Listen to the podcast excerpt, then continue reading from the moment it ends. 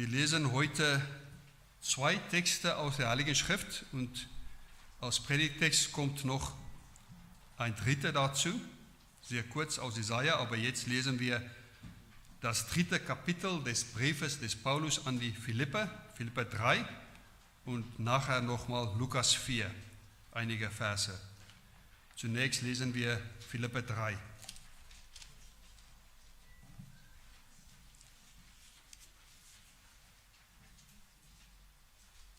Philipper 3 ab 1. In, Im Übrigen, meine Brüder, freut euch in dem Herrn. Euch immer wieder dasselbe zu schreiben, ist mir nicht lästig. Euch aber macht es gewiss. Habt Acht auf die Hunde, habt Acht auf die bösen Arbeiter, habt Acht auf die Zerschneidung. Denn wir sind die Beschneidung, die wir Gott im Geist dienen und uns in Christus Jesus rühmen und nicht auf Fleisch vertrauen, obwohl auch ich mein Vertrauen auf Fleisch setzen könnte. Wenn ein anderer meint, er könne auf Fleisch vertrauen, ich vielmehr, beschnitten am achten Tag, aus dem Geschlecht Israel, vom Stamm Benjamin, ein Hebräer von Hebräern im Hinblick auf das Gesetz, ein Pharisäer im Hinblick auf den Eifer ein Verfolger der Gemeinde, im Hinblick auf die Gerechtigkeit im Gesetz untadelig gewesen. Aber was mir Gewinn war, das habe ich um des Christus willen für Schaden geachtet. Ja wahrlich, ich achte alles für Schaden gegenüber der alles übertreffenden Erkenntnis Christi Jesu, meines Herrn, um dessen Willen ich alles eingebüßt habe und ich achte es für Dreck, damit ich Christus gewinne und in ihm erfunden werde, indem ich nicht meine eigene Gerechtigkeit habe, die aus dem Gesetz kommt, sondern die durch den Glauben an Christus die Gerechtigkeit aus Gott aufgrund des Glaubens, um ihn zu erkennen und die Kraft seiner Auferstehung in die Gemeinschaft seiner Leiden, indem ich seinem Tod gleichförmig werde damit ich zur Auferstehung aus den Toten gelange. Nicht, dass ich es schon erlangt hätte oder schon vollendet wäre. Ich jage aber danach, dass ich das auch ergreife, wofür ich von Christus Jesus ergriffen worden bin.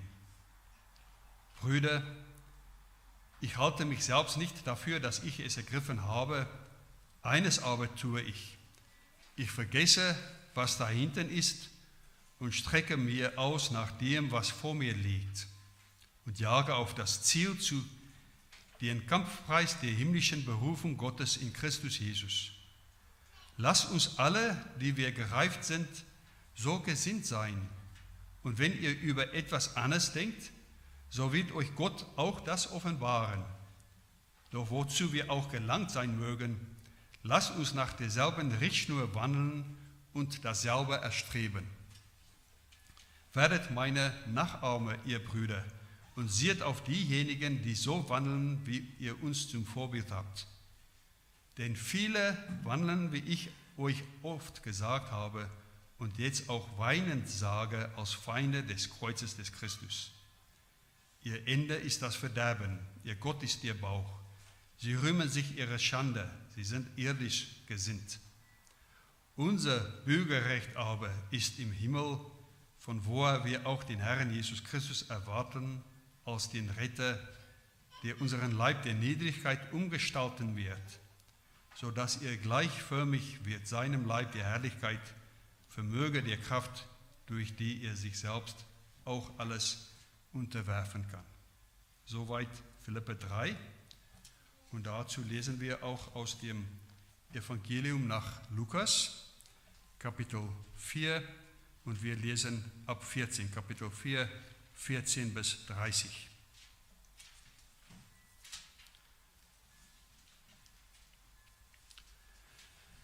Und Jesus kehrte in der Kraft des Geistes zurück nach Galiläa und das Gerücht von ihm verbreitete sich durch die ganze umliegende Gegend. Und er lehrte in ihren Synagogen und wurde von allen gepriesen. Und er kam nach Nazareth, wo er erzogen worden war, und ging nach seiner Gewohnheit am Sabbattag in die Synagoge und stand auf, um vorzulesen. Und es wurde ihm die Buchrolle des Propheten Jesaja gegeben. Und als er die Buchrolle aufgerollt hatte, fand er die Stelle, wo geschrieben steht, der Geist des Herrn ist auf mir, weil er mir gesaubt hat, den Armen frohe Botschaft zu verkünden. Er hat mich gesandt zu heilen, die zerbrochenen Herzen sind, Gefangenen befreien, zu verkünden und den Blinden, dass sie wieder sehend werden, Zerschlagene in frei zu setzen, um zu verkündigen das angenehme Jahr des Herrn.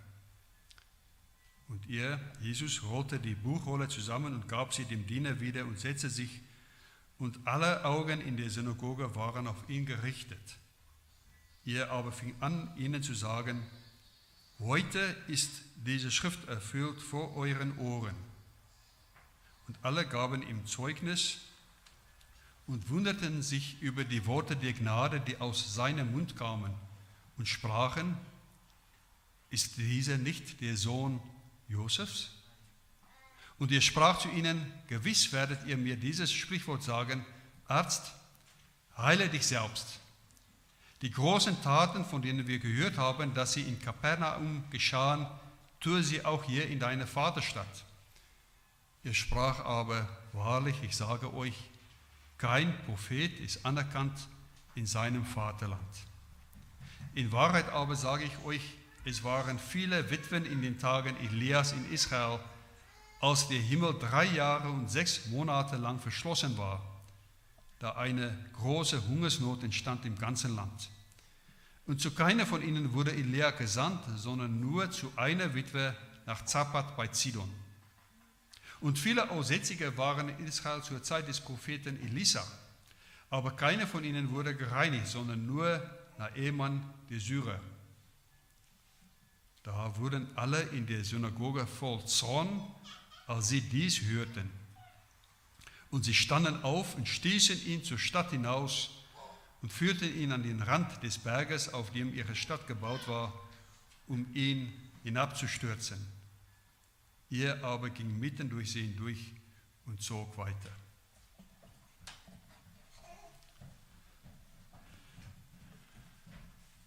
Das sind die Texte, die wir zur Predigt lesen, aber im Hinblick auf die Predigt haben wir nochmal aus Philippe 3 die zweite Hälfte von Vers 12, Philippe 3, 12b.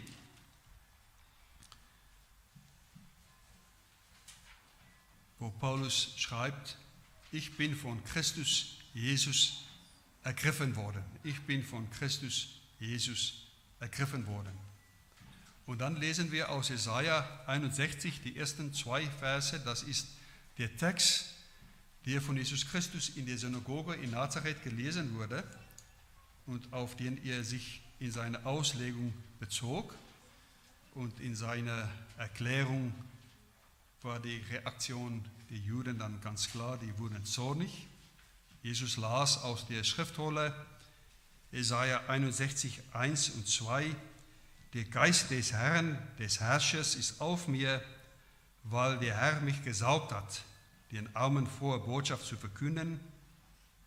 Er hat mich gesandt, zu verbinden, die zerbrochenen Herzen sind, den Gefangenen Befreiung zu verkünden und Öffnung des Kerkers den Gebundenen, um zu verkündigen das angenehme Jahr des Herrn und den Tag der Rache unseres Gottes und um zu trösten alle Trauernden.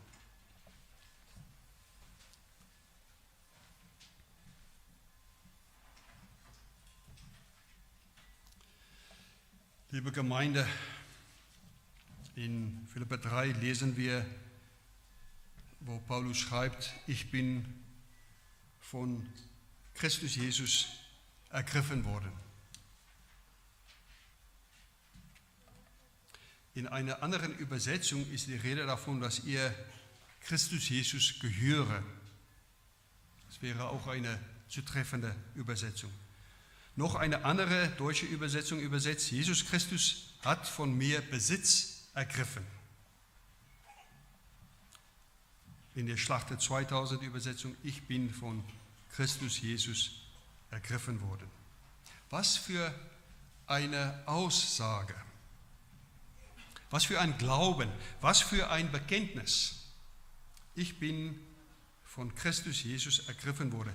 Ich gehöre Christus Jesus. Was könnte es Wichtigeres im Leben eines Menschen geben, als von Gott ergriffen zu werden, ihm zu gehören? Wir sollten genau zuhören, wer hier gerade spricht. Denn Paulus, geführt vom Heiligen Geist, war nicht lediglich einer, der ein einfaches und unkompliziertes Leben hatte, ohne Rückschläge, ohne Mühe, ohne Elend. Aus mehreren seiner Briefe und auch aus der Apostelgeschichte wissen wir einiges über Paulus Verfolgung und Leiden. Im zweiten Korintherbrief, Kapitel 11, hat er dies sogar aufgelistet.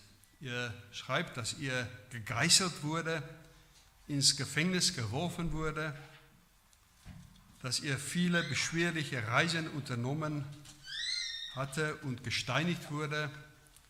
Er hat Schiffbruch erlebt. Er war ständig Gefahren ausgesetzt, Gefahren durch reißende Flüsse, Gefahren durch Wegelagere, Gefahren durch Menschen aus seinem eigenen Volk, also aus der Kirche, Gefahren durch Menschen aus anderen Völkern, Gefahren in den Städten, Gefahren in der Wüste, Gefahren auf hoher See, Gefahren durch Leute, die sich als seine Geschwister ausgaben. Die Liste der Trübsal, der tiefen Betrübnis und des Leidens des Paulus kommt nicht zum Ende. Und warum litt er? Warum litt Paulus? Aus einem Grund, weil er von Christus ergriffen wurde. Liebe Gemeinde, das ist auch das Thema der Predigt. Was heißt von Christus ergriffen. Heute beschäftigen wir uns mit dem Wie, mit dem Wir und mit dem Was, welche hier aus dem Wort Gottes hervorgeht. Wie ist Paulus von Christus Jesus ergriffen worden? Wer ist Jesus? Und drittens, was tut ihr? Was tut Jesus Christus? Wie ist Paulus von Christus Jesus ergriffen? Denken wir da an, das ist uns vielleicht nicht so ganz klar im, im Bilde. Paulus hat Jesus nicht wie die anderen Jünger und späteren Aposteln sowie wie die Frauen und die Emmaus-Jünger, von denen wir in Lukas 24 lesen, zwischen seiner Auferstehung und seiner Himmelfahrt gesehen. Paulus gehörte nicht zu denjenigen, die Jesus Christus während dieser 40 Tage gesehen hatte. Dabei war es, als Jesus Christus Saulus, Paulus, auf dem Weg nach Damaskus erschienen war. Von dieser Begegnung lesen wir in der Apostelgeschichte 9. Dabei war es auch anders als mit den früheren Begegnungen Jesu mit seinen Jüngern direkt nach seiner Auferstehung. In Apostelgeschichte 9, als Jesus Paulus erschien, war der Heilige Geist schon ausgegossen. Nun zeigte Jesus nicht mehr seine Hände und Füße mit Verletzungen und er zeigte nicht die Wunder an der rechten Seite, wo er mit einer Lanze durchstochen wurde. Nein, nun leuchtete plötzlich vom Himmel her ein Licht auf. Wir lesen in Apostelgeschichte 9 ab 3, Paulus hörte, Saulus hörte eine Stimme. Jesus sprach Paulus an. Jesus redete mit Paulus. Die Rede ist also vom Wort Gottes. Seine Wegbegleiter, diejenigen zusammen mit Saulus auf dem Weg nach Damaskus, die haben zwar auch eine Stimme gehört, aber sie haben keinen gesehen. Es ging jetzt an erster Stelle um das Wort Jesu Christi, nicht mehr um seine körperlichen Wunden und nicht mehr um seine leibliche Erscheinung. Das heißt, Paulus wurde vom Wort Gottes ergriffen, von der Stimme Jesu Christi, vom Wort Christi. Zudem wurde Paulus chronologisch nach Pfingsten ergriffen, nachdem der Heilige Geist schon ausgegossen worden war, wie wir schon erwähnt haben. Die anderen Jünger waren vor diesem Geschehen berufen worden. Von der Berufung der anderen Jünger lesen wir in den unterschiedlichen Evangelien berichten. Doch es gibt Gründe dafür, dass Paulus erst später von Christus Jesus ergriffen wurde. Zum Beispiel sah sich Paulus demütig aus einer unzeitigen Geburt. Er schreibt im ersten Brief an die Korinther, zuletzt von allen ist er auch von mir aus einer unzeitigen Geburt gesehen worden. Er weist sogar darauf hin, dass er unter den Aposteln der am wenigsten bedeutende sei. 1. Korinther 1 und 15. Eigentlich sehen wir in Paulus genau das, was der Heilige Geist durch ihn offenbart. Er schreibt in 1. Korinther 1 ab 27, was töricht ist vor der Welt, das hat Gott erwählt, damit er die Weisen zu Schanden mache. Und was schwach ist vor der Welt, das hat Gott erwählt, damit er zu Schanden mache, was stark ist. Und das Geringe vor der Welt, und das Verachtete hat Gott gewählt, das, was nichts ist, damit er zunichte mache, was etwas ist, damit sich kein Mensch vor Gott rühme. Durch ihn aber seid ihr in Christus Jesus, der uns von Gott gemacht ist zur Weisheit und zur Gerechtigkeit und zur Heiligung und zur Erlösung, damit, wie geschrieben steht, wer sich rühmt, der rühme sich des Herrn. Soweit Paulus in 1. Korinther 1. Damit ist klar, liebe Gemeinde, von Christus ergriffen zu sein hat weder mit einem persönlich noch mit Herkunft, mit Besitz oder Vermögen, mit Gelehrsamkeit oder Bildung, mit Talenten, Fähigkeiten, Status, Mitgliedschaft in wichtigen Vereinigungen oder was auch immer den Menschen wichtig ist zu tun. Paulus, welcher Apostel geworden ist, damit er eingesetzt werden konnte, um den größten Teil des Neuen Testamentes aufzuschreiben, um der große Missionar zu werden, dessen Wirken nach menschlichen Maßstäben beurteilt einen größeren Einfluss auf die Geschichte der Welt ausübte als alle anderen Könige, Generäle, Kaisers oder andere Amtsträger seiner Zeit. Paulus, welcher auch im Predigtext schreibt, dass er sich hätte rühmen können, ausgerechnet Paulus konnte eines weder behaupten noch sich dessen rühmen, nämlich dass er Christus vor dessen Himmelfahrt gesehen hätte. Aber danach, danach hat ihr Christus wohl gehört. Was also wichtig ist, was ausschlaggebend ist, ist die Tatsache, dass Paulus Jesus gehört hat, seine Stimme gehört hat und darauf kommt es an. Einer, dem das Wort des Herrn nicht ausreicht, dem die Stimme Jesu Christi nicht genügt, will zurück zu der Zeit vor Pfingsten. Gerade in der jetzigen Zeit ist dies wichtig, uns zu merken. Denn nach dem Ausgießen des Heiligen Geistes redet Christus zu uns mit seinem Wort. Paulus braucht nicht mehr die Wunden Jesu zu sehen. Hat Jesus denn nicht selbst zu Thomas gesagt, weil du mich gesehen hast, Thomas, Johannes 20, weil du mich gesehen hast, Thomas, darum glaubst du? Selig sind die, die nicht sehen und doch glauben. Etwas anderes kam auch hinzu. Die Begegnung des Paulus mit Jesus Christus war persönlich. Ähnlich wie Jesus Christus Maria Magdalena, den anderen Frauen, Petrus und Johannes, den Emmaus-Jüngern, seinen Jüngern im engen Kreis, von denen wir in Lukas 24 lesen, und letztendlich auch Thomas persönlich erschienen ist, war auch Paulus Treffen mit Christus unterwegs nach Damaskus persönlicher Art. Ebenfalls ist jede Begegnung von uns mit Christus persönlich, wenn er uns durch seinen Geist und durch sein Wort anredet. Sind wir uns es ausreichend bewusst? Das Treffen mit dem Herrn hier im Gottesdienst ist ein persönliches Treffen mit Christus. Christus redet uns an, wir treffen ihn hier persönlich. Wenn Paulus schreibt, dass er von Christus Jesus ergriffen sei, dann hat dies eine enorme Bedeutung.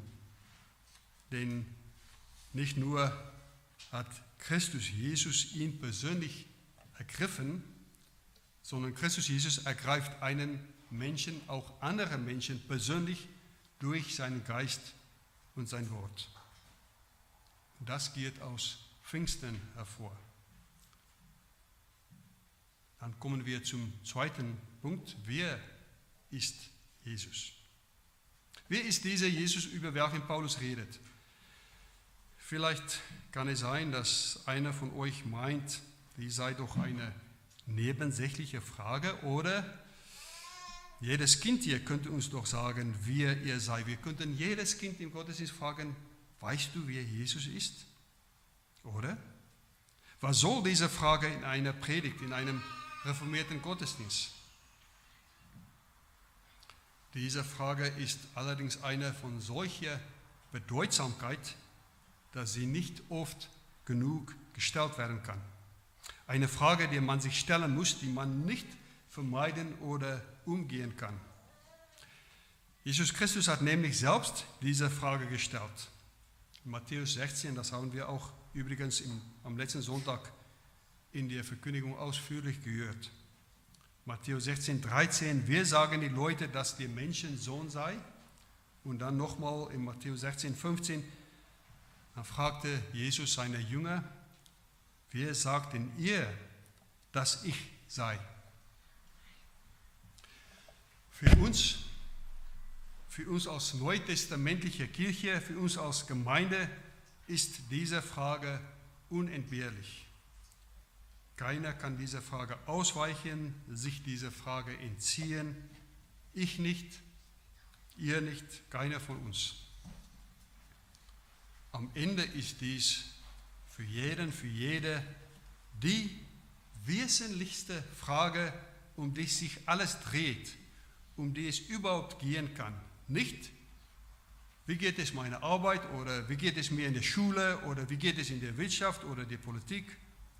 Ja, auch nicht, wenn ich Schwierigkeiten habe, wenn ich mir Sorgen über meine Gesundheit mache oder über meine Finanzen oder über Verwandte vielleicht über ein Kind oder über die Zukunft, über eine Arbeitsstelle, die ich verloren habe bzw. nicht bekomme. Auch wenn mich Niedergeschlagenheit oder Krankheit oder Alter oder Trauer oder Einsamkeit oder Heimweh oder Verlangen bedrücken, dann kann ich dieser Frage immer noch nicht entweichen. Wer ist Jesus? Ich kann mir den Luxus einfach nicht erlauben, dermaßen in meiner Arbeit, in meinem Studium, in meinem Schulleben, meinen Freundschaften, meiner Unterhaltung, darunter auch Medien wie auf meinem Smartphone, auf dem Tablet, soziale Medien oder in meiner Freizeit, meinem Spaß, meinen eigenen Sorgen, meinen Geschäften, meinen Problemen, meiner Fernsehsendung, dem Internet, meinem Arzttermin aufzugehen. Dass ich keine Zeit für das Wesentliche übrig habe, für das, wovon eigentlich alles handelt. Das, vor dem alle persönlichen Interessen weichen müssen, ihre Bedeutung verlieren, egal wie wichtig dies in meinen Augen auch scheinen mag. Dies ist alles zweitrangig, steht an zweiter Stelle nach der Frage, wer ist Jesus? Hören wir genau, was uns das Wort Gottes sagt. Die wichtigste Frage ist nicht, und darf nie sein, wie komme ich in den Himmel oder was kann ich tun oder was soll ich lassen, damit ich auf Nummer sicher gehe. Sondern die wichtigste Frage ist und darf nur sein, wer sagt denn ihr, dass Jesus sei? Beziehungsweise, wer sagt denn jeder von euch? Wer sage denn ich, dass Jesus sei? Und zudem, dazu gehört auch die Frage, glaube ich an ihn? Damals in Nazareth, das haben wir in Lukas 4 gelesen, haben die Leute, die dort zusammen mit Jesus wohnten, auch gemeint, sie wüssten, wer er sei. Viele von ihnen sind doch mit ihm aufgewachsen. Wir lesen zum Beispiel in Lukas 4, 22, wie sie sagten, ist das nicht Josefs Sohn? Als ob sie nicht wussten, wer er sei. Er ist doch mit, mit ihnen da aufgewachsen. Deswegen sind sie zornig geworden. Sie wurden allerdings nicht zornig, als Jesus aus der Schrift, aus Jesaja 61 las, als er vorlas. Wir haben die Verse auch nochmal gelesen. Sie wurden auch nicht zornig, als er sagte, dass die Prophezeiung von Jesaja 61, 1 und 2 in ihm, in Christus, erfüllt worden war. Wir lasen sogar Lukas 4, 22. Sie gaben alle Zeugnis von ihm und wunderten sich, dass solche Worte der Gnade aus seinem Munde kamen. Nein, sie sind zornig geworden, als er darauf hinwies, dass es einen direkten Bezug zwischen der Prophezeiung und seinem eigenen Wirken als Messias, als Gesalbter des Herrn, als Christus gebe. Sie wurden von Zorn erfüllt, Lukas 4, 28, als ihr mit dem Heiligen Geist gesaubt, also Christus, Gesaubte, dass ihr das ihnen bezeugte, als ihr auf den Zusammenhang hinwies, dass ihr selbst der Messias sei, ihr Gesaubte. Und ihr Zorn war sogar so groß, dass sie ihn töten wollten. Wie groß muss der Zorn sein, dass man einen töten will. Wer sei ihr denn, dass ihr es wagte, die wahre Bedeutung der alttestamentlichen Prophezeiung auszulegen, als ob sie auf ihn angewandt werden musste? Ihre Gedanken waren wahrscheinlich in dieser Richtung, von ihm würden sie sich doch nicht belehren lassen. Ich lasse mich doch nicht belehren. Wie kann es sein, dass ihr meint, ihr seid der Messias, von dem Jesaja 61 redet?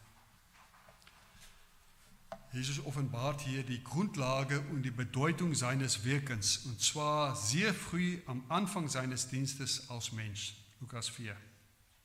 Und dass sie, die Einwohner Nazareths, ihr Zuhörer, Zeugen des wichtigsten Wortes wurden, das sie je hören würden, das begriffen sie nicht. Dessen waren sie sich nicht bewusst. Und dann reagieren sie auf das Wort, wie Ungläubige immer wieder reagieren, mit Widerstand und Wut. Und auf diese Weise verpassen sie das Evangelium. Sie verpassen die Wahrheit, das Wort der Erlösung. Jesus lehrte die Menschen, dass ihr gesaubt sei, dass ihr also der Gesaubte sei, von dem unter anderem Jesaja 61 redet. Jesus verkündigt sich persönlich, er ist der Christus, auf Hebräisch der Messias, von dem in der Schrift im Alten Testament die Rede ist. Er ist derjenige, der kommen würde, um zu retten, der den Leuten in Not die frohe Botschaft bringen würde. Er ist derjenige, welcher Menschen, die verzweifelt sind, aufrichten würde. Er ist derjenige, der Befreiung und Freiheit schafft und gibt. Und die Zuhörer an diesem Sabbat in der Synagoge Nazareths wollten sein Wort nicht annehmen. Sie wollten ihn nicht als Messias annehmen. Also sie wollten an ihn nicht glauben. Das bringt uns zum letzten Punkt. Was tut ihr? Was tut Jesus Christus? In Jesaja 61 und dann wieder in Lukas 4 von Jesus aufgegriffen, lesen wir, dass Christus Freiheit bringt und schafft. Deutschland ist viel die Rede von Freiheit, aber meistens ohne Rücksicht auf das Evangelium. Jesus Christus bringt die wahre Freiheit. Nicht die Freiheit, wie sich die Menschen Freiheit vorstellen oder wünschen, sondern wahre Freiheit. Liebe Geschwister, außerhalb von Christus gibt es keine Freiheit. Freiheit bedeutet nicht, dass ich machen will, äh, darf, was ich will. Freiheit bedeutet nicht, auf große Paraden zu gehen, sei es Christopher Street Day Paraden oder was auch immer, dass ich machen kann, was ich will, was ich persönlich will. Freiheit außerhalb von Christus ist keine Freiheit. Nur Christus kann mich von meinen Sünden befreien, von denen, mit denen ich ein Leben lang ringe. Nur ihr kann mich auch von sündhaften Leiden befreien, die mir von anderen Menschen zugefügt worden sind, deren Opfer ich vielleicht bin. Ihr kann mich von Leid in einer Beziehung, in einer Ehe, in jeder privat, privaten oder beruflichen Beziehung befreien. Auf ihn soll ich meine Hoffnung richten. Ihr kann mich von Krankheit oder Rückschlägen befreien.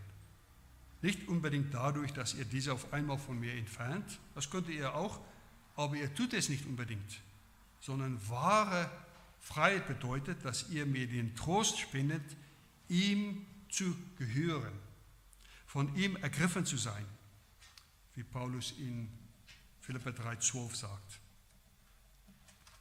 Passen wir auf, Paulus sagt nicht, dass ihr nie Rückschläge erlitt, dass ihr nie körperliche Strafe erhielt oder gesteinigt wurde oder auf andere Art verfolgt wurde oder ins Gefängnis gesteckt wurde oder Entbehrung wie Kälte, Hunger, Durst erlitt oder sogar Schiffbruch beziehungsweise hohen Spott, Lästerer ja, dass ihr nicht unter Brüdern, also Glaubensgeschwistern litt. Im Gegenteil, er legt gerade Zeugnis davon ab, dass just dies ihm so oft passiert ist.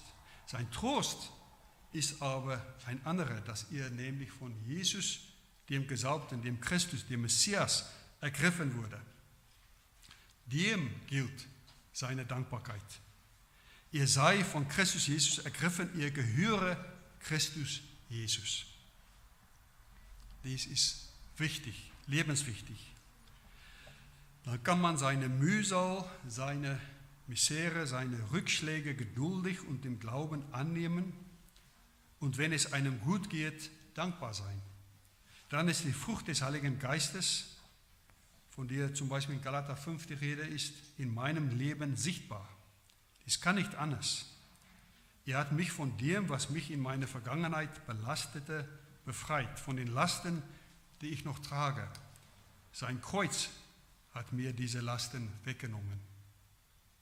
Denn in Christus, wenn ich an ihn glaube, bin ich nicht nur befreit, sondern bin ich auch getröstet und von, von seinem Geist gesaubt. Und bin ich gesaubt, um, um als Gesaubter, als sein Gesaubter zu leben. Ein Dankbarkeitsleben. Das bedeutet übrigens der Begriff Christen. Wenn Christus mich ergreift, laufe ich das Rennen, das ganze Rennen bis zum Ende wie wir in Philippa 3, 13 gelesen haben. Ich vergesse, was dahinter ist, sagt Paulus, und strecke mich aus nach dem, was vor mir liegt, und jage auf das Ziel zu, den Kampfpreis der himmlischen Berufung Gottes in Christus Jesus. Und in dieser Befreiung von Satan, dem Bösen, sowie von meinen eigenen Sünden und bösen Gedanken, in dieser Befreiung, die Christus bringt, ist Jesus noch mit seiner letzten, sehr bemerkenswerten Aufgabe beschäftigt. Er bringt seine Kirche zusammen, das tut er im Moment auch hier mit uns. Er sammelt seine Gemeinde, er schützt und unterhält seine Gemeinde. Und er tut dies auf besondere Art und Weise, nämlich durch sein Wort und seinen Geist, wie wir auch in Frage 54 des Heidelberges beginnen. Was glaubst du von der heiligen allgemeinen christlichen Kirche? Ich glaube, dass der Sohn Gottes aus dem ganzen Menschengeschlecht sich eine auserwählte Gemeinde zum ewigen Leben durch seinen Geist und Wort in Einigkeit des wahren Glaubens von Anbeginn der Welt bis ans Ende versammelt, schützt und erhält und dass auch ich ein lebendiges Glied dieser Gemeinde bin und ewig bleiben werde. Dabei, liebe Schwestern, liebe Brüder, sollten wir aufhören, an große und glanzvolle Strukturen und beeindruckende, von Menschen gemachte Schauspiele oder Events zu denken. Man soll sich auch von der Idee verabschieden, dass Glaube sich in Konferenzen vollziehen ließe, als ob es reichen würde, immer wieder als Glaubenstourist quasi von Konferenz bis Konferenz unterwegs zu sein. Das ist sehr populär in Deutschland. Denn Jesus sammelt seine Kirche, Jesus sammelt seine Gemeinde lokal vor Ort. Auch hier, auch in Wohnzimmerverhältnissen. Der Begriff Kirche wird mit einer Ausnahme im Neuen Testament immer für die Kirche vor Ort benutzt. Das ist die Kirche. Er ruft inmitten von Mühsal und Wohlstand, Not und Freude, Schmerzen oder Krankheit und Gesundheit, Alter und Jugend, Arbeitslosigkeit und Erfolg, Sorgen, Kummer und Freudentränen, hier, wo ich jeden Tag für mein tägliches Brot beten sollte, hier bete ich auch, dass Christus seine Gemeinde imstande hält. Und ich kann wissen, er schützt seine Gemeinde, er hält die Wache über uns.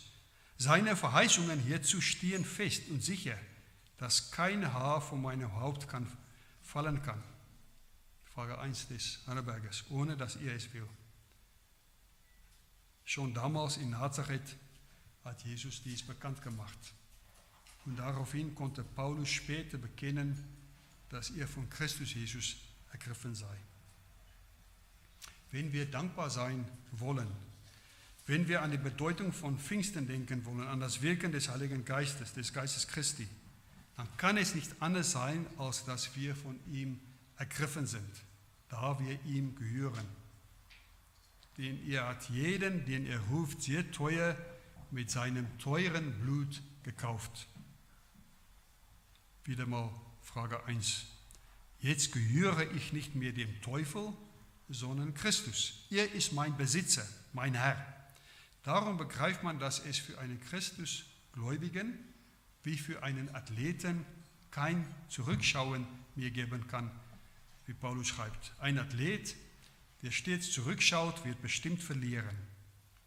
Ein Gläubiger, der sein Vertrauen nur auf Christus ausgerichtet, nur auf Christus hofft, nur auf Christus ausrichtet, er behält den Zweck im Auge. Er richtet sein ganzes Leben auf Christus allein. Er blickt nur noch nach vorne.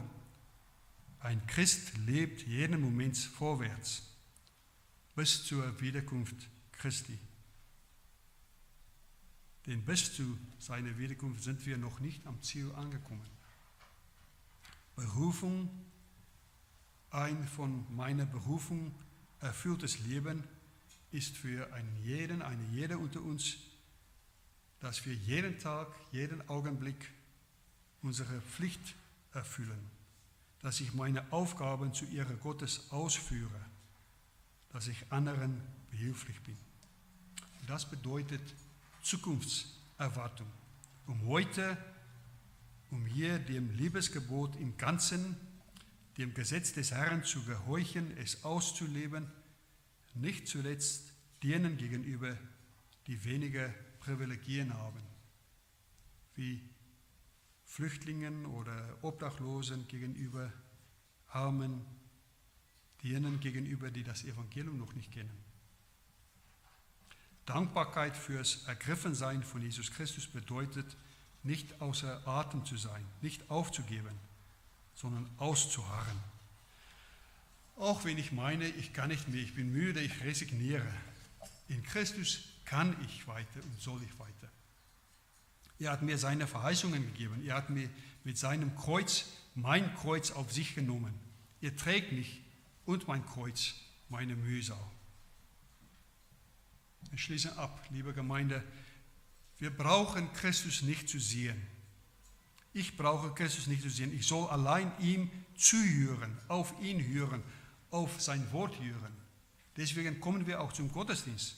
Deswegen haben wir abends eine Hausandacht. Deswegen studieren wir die Bibel. Selig sind, die nicht sehen und doch glauben, sagte Jesus. Darum freut sich der Gläubige, auch wenn es ihm nicht gut geht, denn einige Verse weiter betont Paulus nochmal, Philippa 4, ich vermag alles durch den, der mich stark macht. Christus. Amen.